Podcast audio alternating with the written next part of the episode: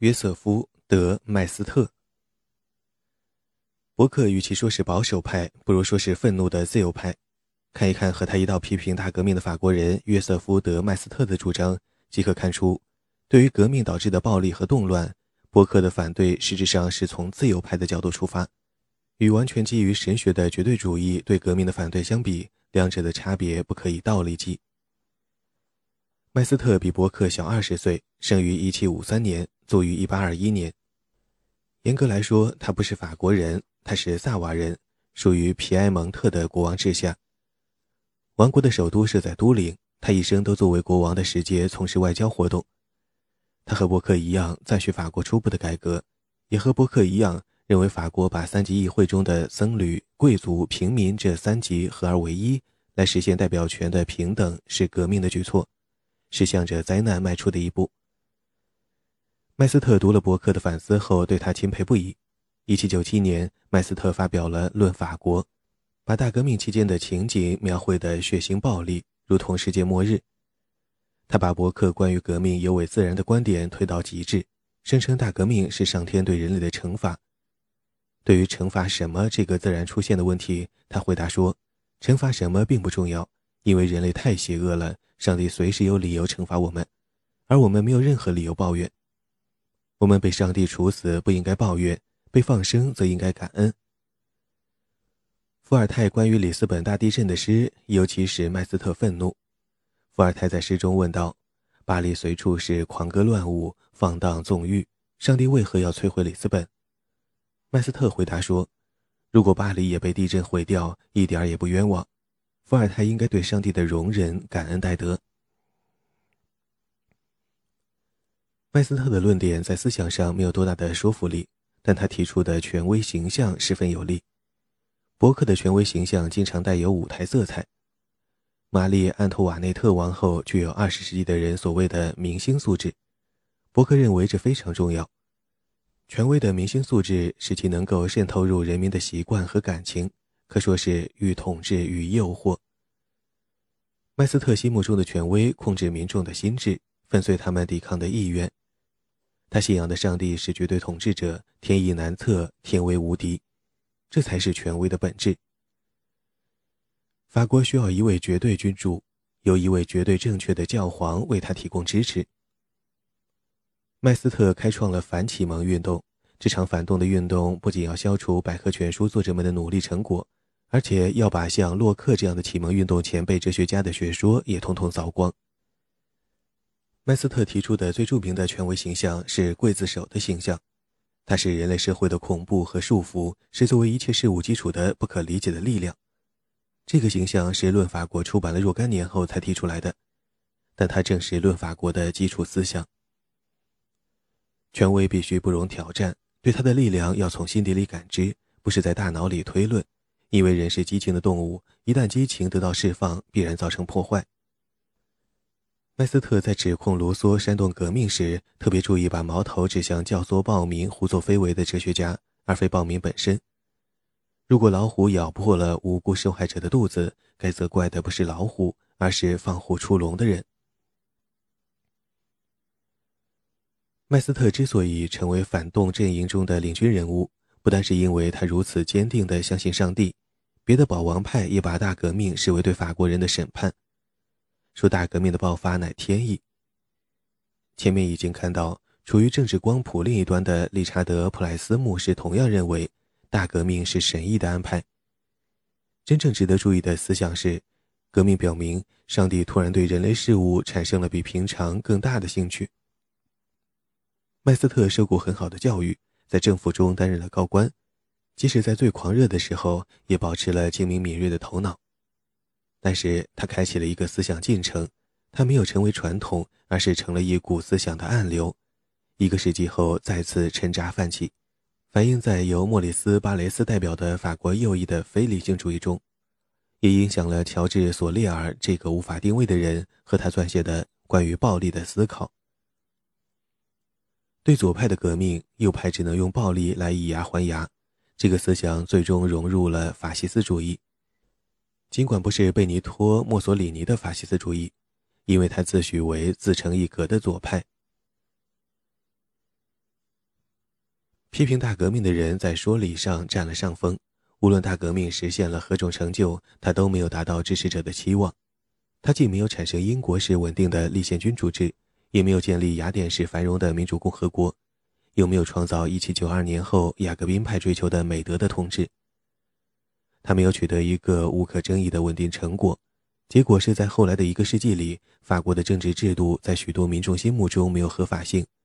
无论是第一和第二帝国、波旁王室和奥尔良王室。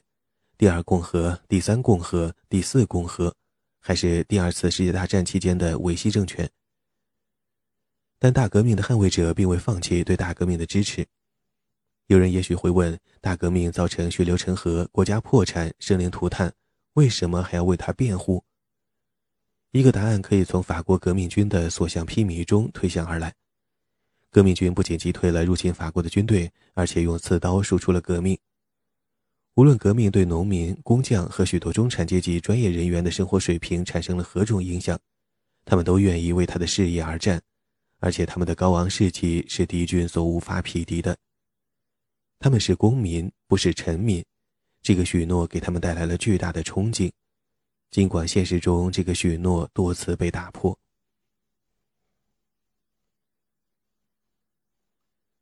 托马斯·潘恩。对于革命的支持者为何不放弃革命的事业这个问题，托马斯·潘恩提供了一个答案。潘恩1737年生于英国诺福克郡的塞特福德，他在1774年1月到达美洲殖民地之前，在英国的生活乏善可陈。离开英国时，他身无长物，只带了本杰明·富兰克林的一封介绍信。但他于1776年1月出版的小册子《常识》一炮而红。《常识》不仅畅销，而且更重要的是。他在杰斐逊的独立宣言诞生之前的几个月期间，为美国独立提供了简单、有效、无可辩驳的理由。一般来说，小册子的印刷量能达到一千册已经是凤毛麟角，常识却印了十五万册。独立战争期间，潘恩写了一系列题为《美国的危机》的文章，第一篇开头的句子脍炙人口，世代流传。这是考验人们灵魂的时刻，那些岁寒不经霜的士兵。和只能见阳光不能见阴霾的爱国者们，在这个危机中将会动摇退缩，而不敢再为国效劳了。但是那些坚持下来的人们，现在理应得到人们的爱戴和感激。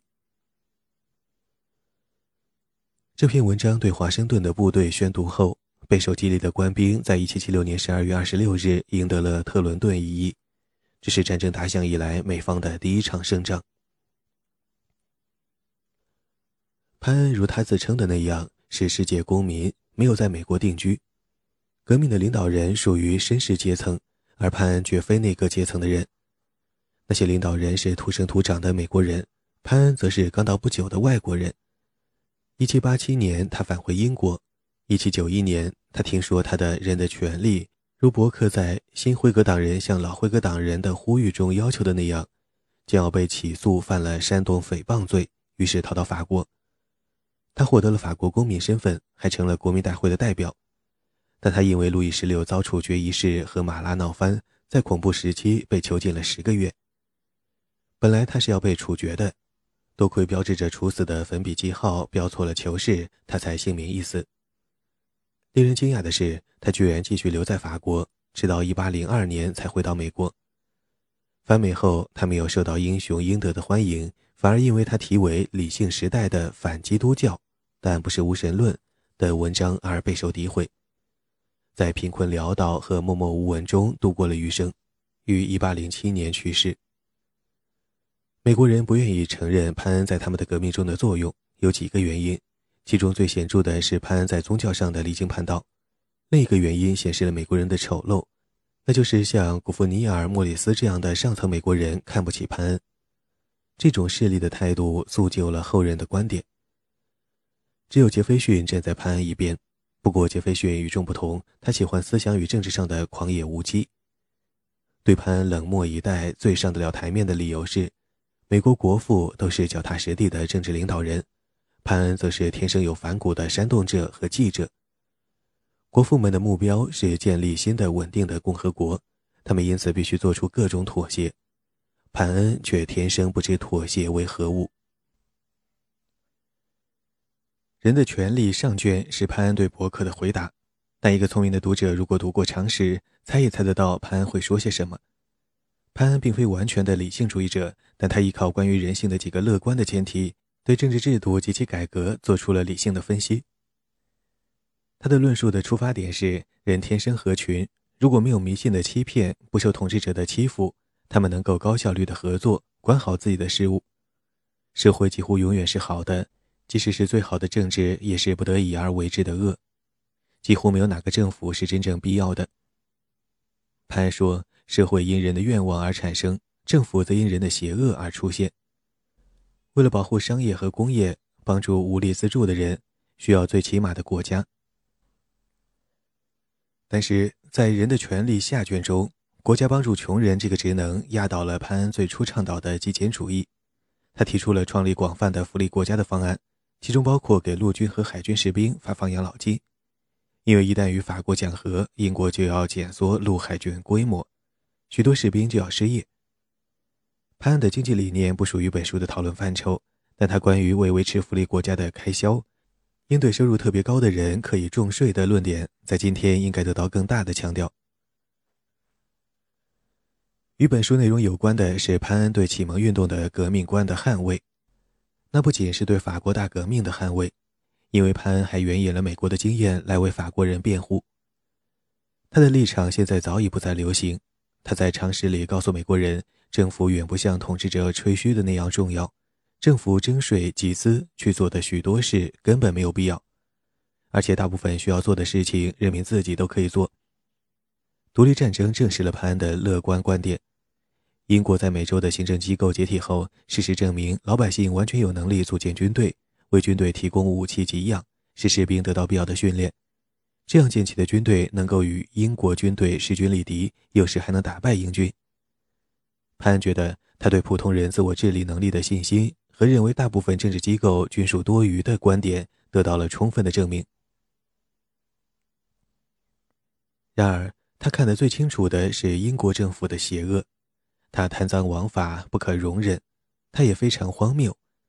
首先，君主与贵族的世袭制就是荒谬的。休谟以他特有的冷面幽默指出，世袭制是选择统治者的好办法，因为人类行为受想象的驱动，我们会不假思索地效忠于原来的统治者的儿子，因为那儿子使我们想起自己过去对他父亲的效忠。这是早期对政治中名人效应的承认。潘恩对世袭原则报以轻蔑。聪明的父亲经常会生出愚蠢的后代。国王和贵族刚到中年即撒手人寰是常有的事。留下一个十几岁的孩子管理国事，有时新王只是个婴儿，那就只能由摄政王代理治国。选择统治精英的唯一理性的方法是某种形式的选举，不是神圣罗马帝国的选帝侯挑选软弱的皇帝的那种选举。而是美洲殖民地早就采用的推举地方议会代表的选举。潘安欣然接受普遍人权的思想。西德尼曾愤怒地坚称，上帝并未将人类分为两个阶级，让一个阶级有权穿着带马刺的靴子骑在另一个阶级的头上。杰斐逊也引用过他这段令人印象深刻的话。潘安和杰斐逊一样，认为人人平等乃理所当然，人有理性也不言而喻。他毫不犹豫地推论出如下观点：政府必须以民众的同意为前提，如果没有被治理的人的同意，谁也无权治理国家。个人有权根据理智决定是否给予同意。他对伯克的态度也许是出于真正的愤怒和忧虑，因为他认为在美洲殖民者的自由受到威胁时，伯克放弃了他原来支持的事业。当然，也因为他非常恼火，伯克不肯好好的陈述简单明了的道理。偏要装腔作势，废话连篇。潘恩在《人的权利》中多次戳穿伯克为法国旧制度辩护的巧言饰词，其中最尖锐的是他对反思中最著名的那段描写的驳斥。虽然伯克对法国君主制没有特殊的感情，但是巴黎暴民的所作所为激起了他的怒火。1789年10月5日和6日，巴黎暴民冲到凡尔赛宫。破门闯入国王与王后的寝宫，把他们押回巴黎。期间发生了令人发指的暴行。然而，伯克以此事件为中心，论述了为何需要用体面的言辞来掩饰政治权力与强迫这一赤裸裸的现实。他的论述修辞精彩，意思却暧昧不明。伯克先说，玛丽·安托瓦内特纯洁美丽、光彩照人，定会有成千上万的人为了保护她，不惜对敌人拔刀相向。接着，他把笔锋转向深层的分析，他问道：“王后是什么？”在实际的层面上，他直言不讳地承认王后不过是一个女人；但在政治层面上，他解释了为什么公开这么说与政治不相符合。王后不仅仅是一个女人，她是政治剧中的明星，而政治剧的效果取决于观众能否被舞台上的演出所感动。潘干脆拒绝考虑伯克的论述，也许有一定的道理。潘说。他怜悯羽毛，却忘了奄奄一息的鸟儿。他没有反驳伯克的论点，因为他认为伯克根本没有像样的论点。在潘恩看来，伯克不过是把前政府的错误赖到革命者头上，诽谤支持进步的那些思想远大、原则高尚的人，掩盖一切旧制度都剥削欺骗民众的事实。潘恩兼有英国、美国和法国公民身份，真心认为自己是世界公民。在他看来，一边是组织合理的政治社会，即资产阶级商业共和国，由福利国家提供安全网，照顾无力自助的人，并严格限制赠与遗产和继承财富，以维护人民提高社会地位的机会，鼓励有才之士脱颖而出。另一边则是现存状况，即迷信、剥削、战争和腐败。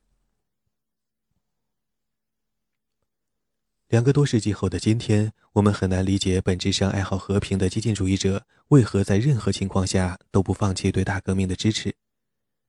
不仅潘恩，还有威廉·戈德温、玛丽·沃斯通克拉夫特，以及像宪法支持会这种成立不久即遭禁止的组织的成员，都渴望实现普遍和平。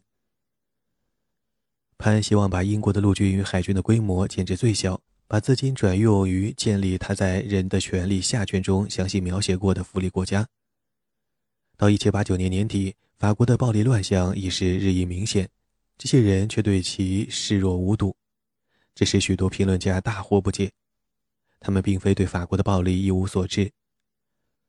玛丽·沃斯通克拉夫特就住在巴黎，各种暴力事件的报道在报纸上连篇累牍。比较可信的解释是。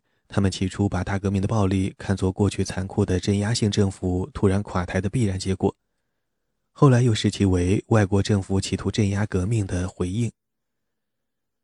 读过托克维尔的著作，看到旧制度对任何形式的公开不满的惩罚是多么惨无人道，车裂只是其中之一，即可明白，一旦发生动乱，暴力必不可免。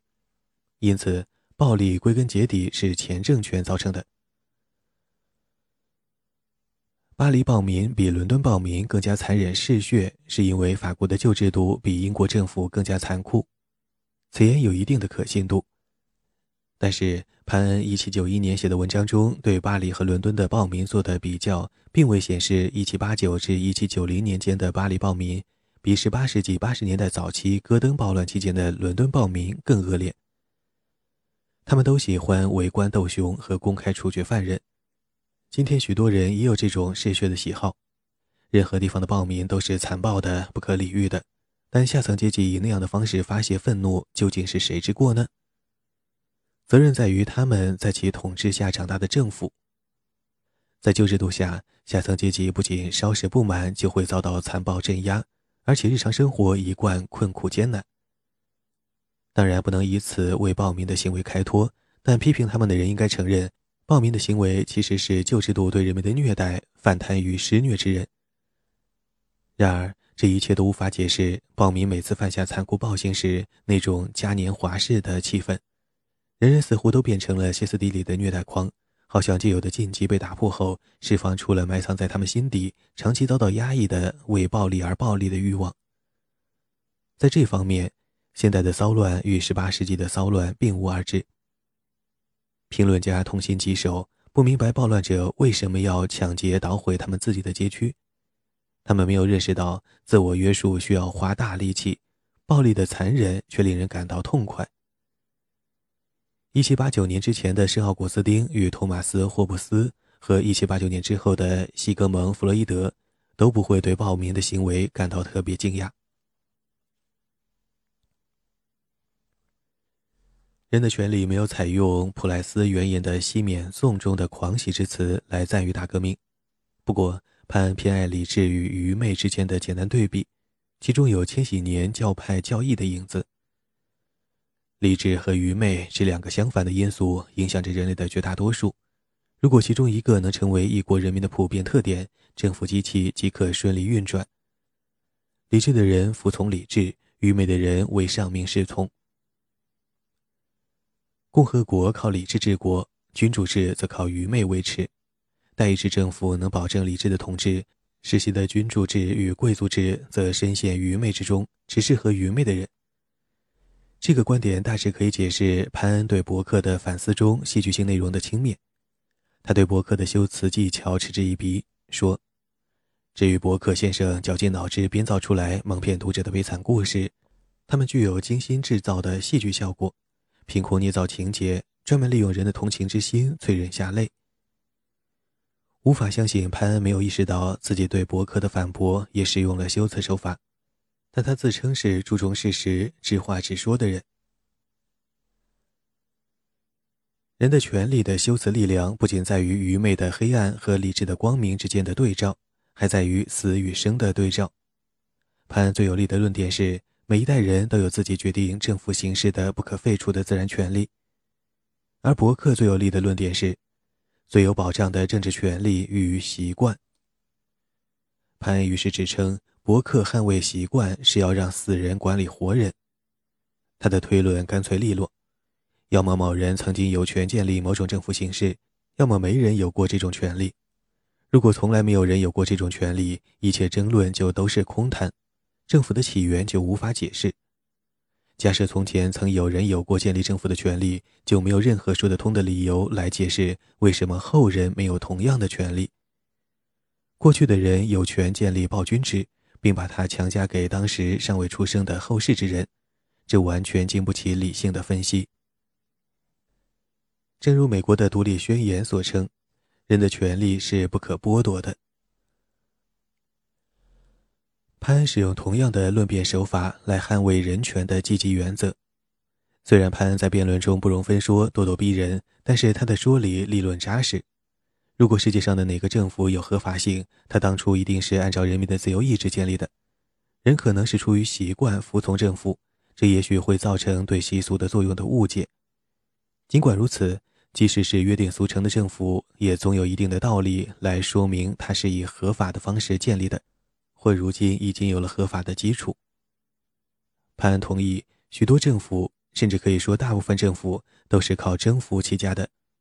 但他和罗梭一样，认为征服本身并不理所当然地产生治理权。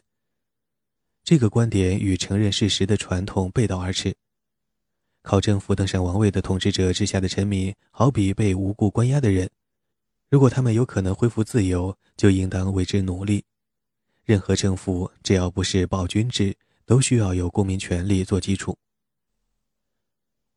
潘恩的立场与乌托邦主义者不同，他不像与他同时代的威廉·戈德温那样，认为一旦民智得到开发，就能带来政府的安乐死，或者以为思想足够开明的人，事事洞明，人情练达，最终将得到永生。这话也出自戈德温之口。潘恩同意。自由平等的人在建立政府时，必须放弃自己的许多自然权利。一般的原则是，人绝不能放弃凭一己之力就能行使的权利。至于需要别人帮助才能行使的权利，则要为了更大的自由与福祉而受到规范与限制。没有任何理由削减人的思想和宗教自由，除了洛克在《论宗教宽容》中讨论过的明显的例子，即人的实际行动要受国家普通法律的限制。以防止任何残酷和破坏性的行为。没有任何理由削减人的思想和宗教自由，因为人在思考宇宙之性质和生命之意义的时候，唯一需要的就是不受干涉。确立国家教会，连想都不要想，因为国家教会对不属于他的教徒课税，但那些人并不支持他，也从他那里得不到任何好处。确立国教还是对不可剥夺的思想自由的侵犯。大部分权利属于灰色区域。如果把谋生的权利视为向需要自己的服务的人申请工作的权利，他就近乎无需帮助即可行使的自然权利。但是，要保证雇佣合同真正算数，或者保证任何合同的有效性，都需要别人的帮助。这意味着财产必须受国家的监管。这是潘恩轻视世袭原则的又一个理由。在我的有生之年，我握有对我的财产和我的人身的处置权。大部分情况下，我需要的只是免受外来干涉，也许再加上少许积极的帮助。我死后，一切我希望在我死后办的事，都必须由别人代表我去做，而别人帮我做那些事可以有一定的条件。因此，继承的财富可以用于公共的目的，只要目的正当。如果死者还有家人，国家就应该小心的不过分干预立遗嘱人依照个人感情表达的意愿。但如果遗产数额巨大，对遗产不加管理会造成严重的不平等，国家就应该干预，以确保巨额遗产沾润穷人，而不是专门留给富人。潘恩在这个基础上为法国的人权和公民权利宣言做了辩护。然而，辩护部分只占《人的权利全书》一百五十页中的六页，其中三页还仅是列举宣言中的十七项条款。潘自己说。政治自由的实质包括在前三条中。第一条宣布，人生来就是，而且始终是自由的，在权利方面一律平等，社会差别只能建立在公益基础之上。不可能指望潘恩和九十年后的马克思一样，指出此乃资产阶级权利的精髓，即人有平等的权利，接受由于才能、精力和运气的不同而产生的不平等结果。第二条说。一切政治结合均旨在维护人类自然的和不受时效约束的权利，这些权利是自由、财产、安全与反抗压迫。第三条说，整个主权的本源根本上乃存在于国民，任何团体或任何个人皆不得行使国民所未明白授予的权利。令人不解的是，潘恩对宣言的其他条款草草带过。只把他们当作对前面提出的原则的进一步阐述，这未免贬低了第四条的意义。这条提出了自由主义者对自由与平等之间联系的标准解释。自由是指能从事一切无害于他人的行为，因此每一个人行使其权利，只以保证社会上其他成员能享有相同的权利为限制。此等限制只能以法律决定之。根据大多数自由民主的观念。政府的合法立法权都是以“我的权利受到你的相似权利的限制”这条原则的某种形式为基础的。潘恩和伯克在一个问题上观点相同，两人都认为法国大革命是真正的新鲜事物，美国革命是前奏，法国大革命则拉开了社会和政治舞台上新的一句的大幕。潘恩批评伯克说，他除了大革命中的混乱、无序和动荡，对别的都视而不见。只会说大革命违反自然，令人震惊，却根本不想去弄懂它。潘恩抓住了大革命的特点，可伯克正是因为这些特点而认为大革命是有违自然的。它既是政治革命，也是社会革命。它体现了清晰可辨的原则和致力于进步的思想，将道德和政治幸福与国家繁荣结合为一。以前的革命只是城头变换大王旗。对百姓的生活和福祉没有影响，他们的起因是地方的不满，并无原则作为基础。现在一下子发生了两场秉承普遍原则的革命，他们还会激励更多的革命。美国建国者中那些真诚的希望政治革命不要引发社会革命的人，若是知道美国革命和法国革命被这样相提并论，一定不会高兴。潘和伯克一样。在谈论法国人和美国人的时候，心里想的是英国。法国人和美国人建立了自己的限制，英国人号称英国有限制，但谁也不清楚它到底是什么。心存怀疑的观察者甚至猜想英国根本没有这样一个东西。如果没有限制，英国的制度又是什么呢？是一代传一代的贪污、压迫和迷信的制度。这个制度由征服者威廉建立。但每一代都有现有秩序的既得利益者，把这个诺曼桎梏重新套到英国人的脖子上。可以清楚地看到，维持现状对大多数英国人没有任何好处。潘恩把英国国教与顶着议会政府之名假公济私、谋官抢位的政权绑在一起，引得不少人对他愤怒不已。他坚决拒绝让国家在宗教生活中发挥任何作用。在他看来，教会神职人员压榨纳税人，自肥腰包，是可忍，孰不可忍。潘提出了一条振聋发聩的原则：宽容和不宽容都是暴政，意思是政府无权不准人民信教。也同样无权准许人民信教。法国和美国的限制保证了这一权利。英国自从把贵格会教徒和不信英国国教的新教徒赶到大西洋彼岸后，在这方面几乎未有寸进。法国大革命没能创立资产阶级共和国，第三共和到了1870年第二帝国垮台后才建立起来。革命非但没有带来国家间的和平，反而引发了长达二十年的战争。革命还产生了许多其他的结果：被没收的教会财产再也没有归还，建起的议会得以幸存。虽然议会的权力在两位波拿巴皇帝之下大为减损，又遭到路易十八国王的进一步削弱，但是老式的绝对君主制彻底完结了，再也无法起死回生。事件的表面下也发生了变化。其最深层的意义，当时无人能解。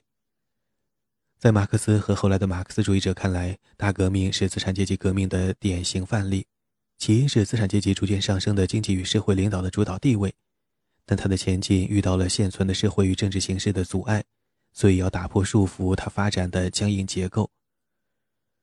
农民和无产阶级也痛恨旧制度，但对资产阶级并无太大好感。在农民和无产阶级的帮助下，革命爆发了。尘埃落定后，资产阶级实现了解放，无产阶级却仅仅是换了新主人而已。革命期间血流成河，天下大乱。作为革命主力的无产者大众，在革命结束后一无所获。马克思认为这些都是必然的。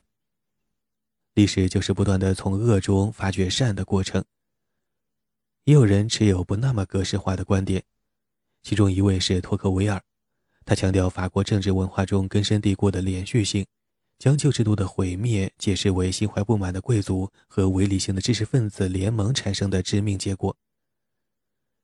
还有一位伟大的历史学家朱尔米什莱，他几乎把大革命看作一种宗教，认为它给人带来了一连串的启示，使人得窥法国人民实现团结、和谐、解放，及充分实现自由、平等、博爱的潜力。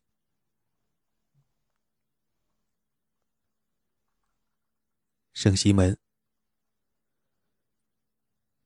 有一种看法与马克思的观点不同，但事实证明他更准确地预示了未来。提出这个看法的人令人有些意外，他就是圣西门伯爵，本名克劳德·亨利·德·鲁弗鲁瓦。圣西门生于1760年，参加过美国独立战争，在法国大革命期间发了横财，后来又差不多挥霍殆尽。他因创立了圣西门主义而闻名遐迩。这个思想在他的追随者的大力推动下，成了一种半宗教的空想社会主义信仰。对于我们来说，更加重要的是，他以两个思想为基础，提出了对社会变化和合适的政治制度的看法，对马克思主义形成了重大的挑战。马克思以他的唯物主义而自豪，圣西门则相信思想的力量，尤其是科学思想的力量。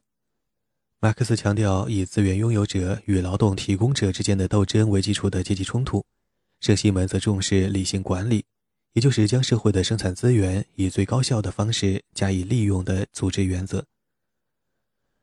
马克思思想的关键是工人是资本的牺牲品，圣西门思想的要旨则是近代工业社会蕴藏着生产力发展带来的奇迹。苏伊士运河由圣西门的弟子费迪南德·雷塞布主持开凿。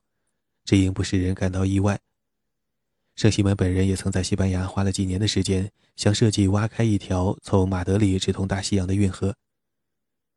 圣西门的门徒设计建造了法国的铁路，还创立了法国第一家投资银行——动产信贷银行。令人惊讶的是，圣西门经常处于精神失常的状态，曾自杀未遂。他精神正常、腰包充足的时候，又是个精力充沛的浪荡子。到了他生命的最后五年，即1820年至1825年，他才开始把注意力转向大革命。那已是王政复辟时期，大革命已时隔多年。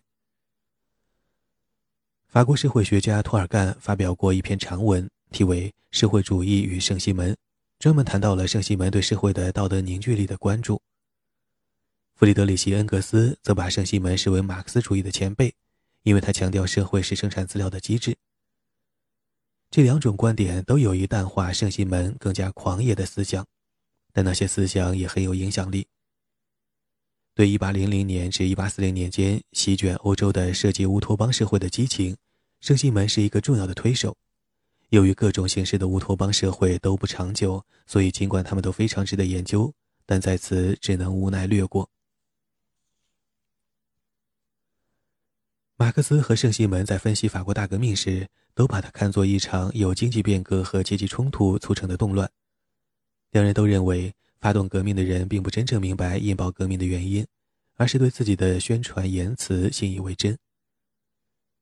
圣西门和马克思的结论一样，立足点却迥然不同。他是具有宗教倾向的社团主义者，认为运作合一的社会应该是有机的，也就是说，应该具有体现政权美德的权威等机制。美德不再靠世袭或军功。掌权者必须有能力、有资格领导一个生产力强、人民安居乐业的社会，而不是因为他们的父辈曾是掌权者，或因为他们是出色的军人。但是，权威结构不能频繁改动，还必须有一个信仰的框架，使人民对社会有感情上的皈依。功能加上感情，会带来和平、秩序、高产和幸福。这个观点可以适用于法国大革命，因为众所周知，大革命标志着欧洲历史的一个决定性转折。转折的程度有多剧烈？它能否逆转，回归前状？它酝酿了多长时间？拿破仑之后的世界有多稳定？对这些问题，众说纷纭，莫衷一是。只有一点没有争议，那就是大革命是天翻地覆的变化，统治法国长达数世纪之久的政治制度被暴力撕成碎片。这凸显了后人所谓的社会问题：穷人是否必须永远受穷？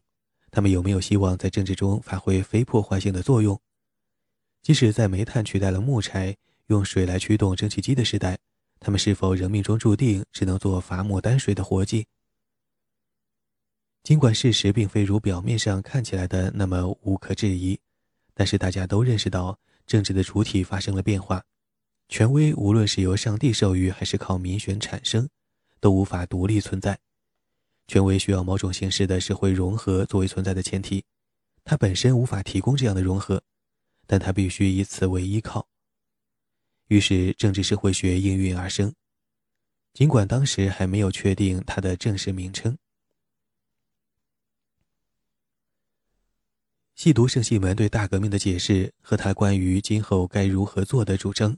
就会发现他的论述复杂无常，这主要是因为他很容易跑题去描写他创造的新基督教这个人性的宗教将如何取代传统的基督教。然而，他的核心理念非常清楚：只有当社会的组织符合人性的时候，社会才能顺利运作。柏拉图和亚里士多德对此一定都会称许。除了在最不重要的意义上之外，人生来并不平等。个人因天赋不同而具有不同程度和不同方面的才能。今天，人与人之间最重要的区别在于秉性和智力，他们决定着人从事何种行业：是制造产品，还是思考问题，还是吟诗作赋。理性的社会将由一个等级制的组织来治理，这个组织的成员是管理人和科学家。圣西门和追随他的奥古斯特·孔德一样，把银行家也归入统治精英之中。